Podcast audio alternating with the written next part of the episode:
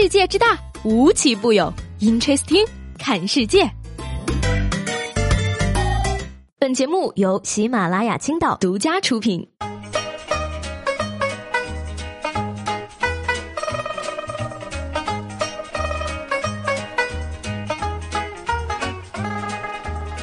Hello，各位好，欢迎收听本期的 Interesting，我是西贝。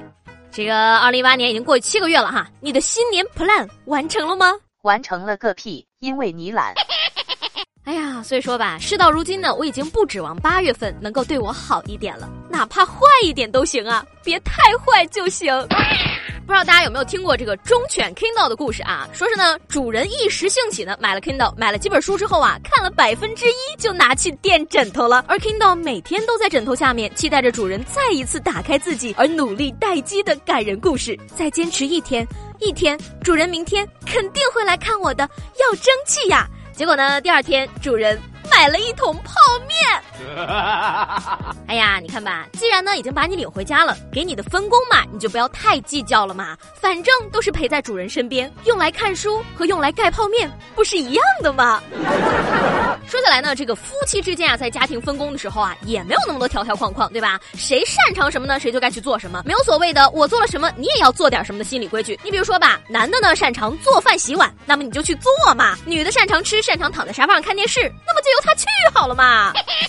但是吧，有一点呢，还是要提醒这个广大男性朋友注意啊，尤其是有老婆孩子的男性朋友，千万不要让你的老婆单独带着你的孩子出门啊。嗯，说这个在七月三十号呢，湖北武汉一对母子组合抢着上地铁，然而呢，妈妈上了车，五岁的儿子却被落在了站台上。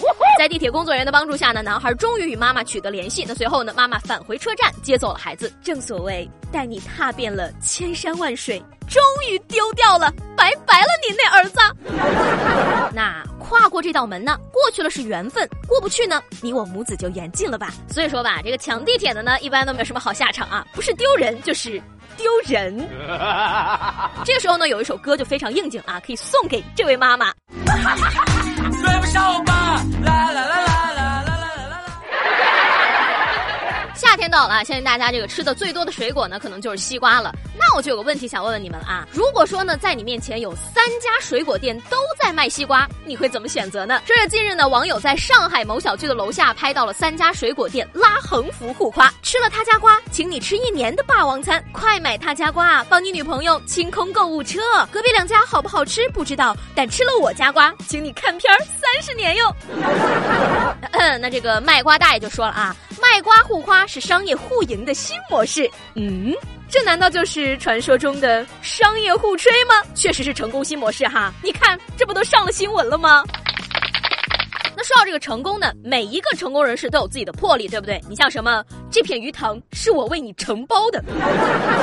那一年半以前呢，小杨和自己一块钓鱼的六个朋友呢，因为不满农家乐老板钓鱼十五块一位茶水费的捆绑消费，于是呢，怒而租下了带鱼塘的农家乐，决定当做大家休闲的钓鱼场所，顺带经营。但是吧，这个开业半年之后呢，入不敷出，最终还是以这个一万五的价格呢，回租给了上任老板。而没想到呢，对方在收回鱼塘之后，立刻恢复了原规定，钓鱼按斤算，恢复茶水费。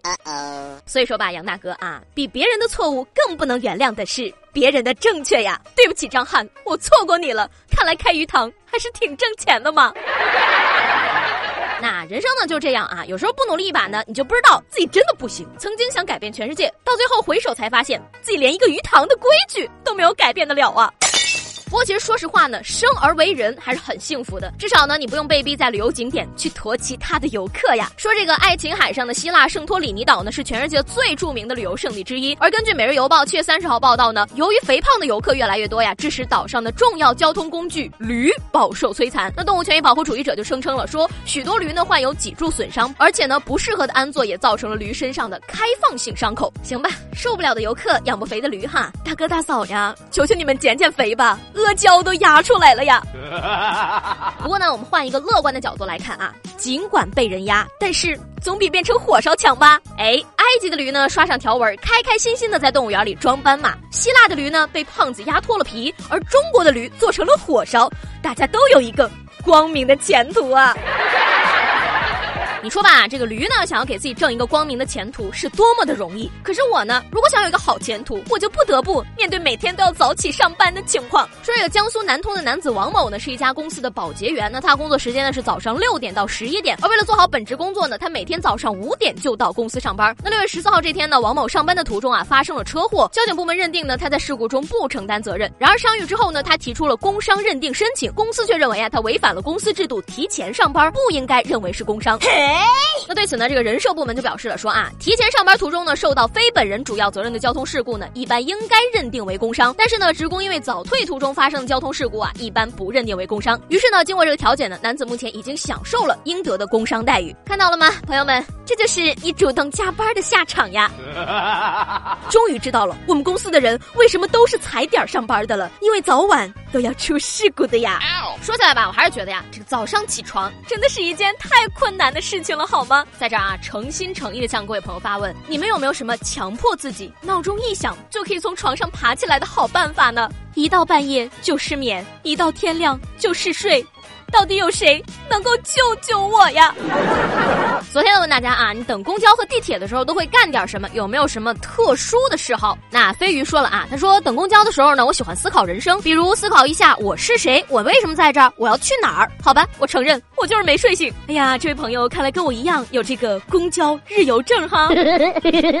那胡胡的评论呢是这个典型的现代人焦虑症的表现啊。他说呢，等地铁的时候呢，就一直用这个地图软件查路程的时间，虽然呢都知道要。要多久？但是呢，还是要一直确定下来得及吗？那这最惨的呢，当属这位叫做秒秒奔奔咋读呀的听众了。他说：“拜托，我穷的都坐不起公交，每天走路。”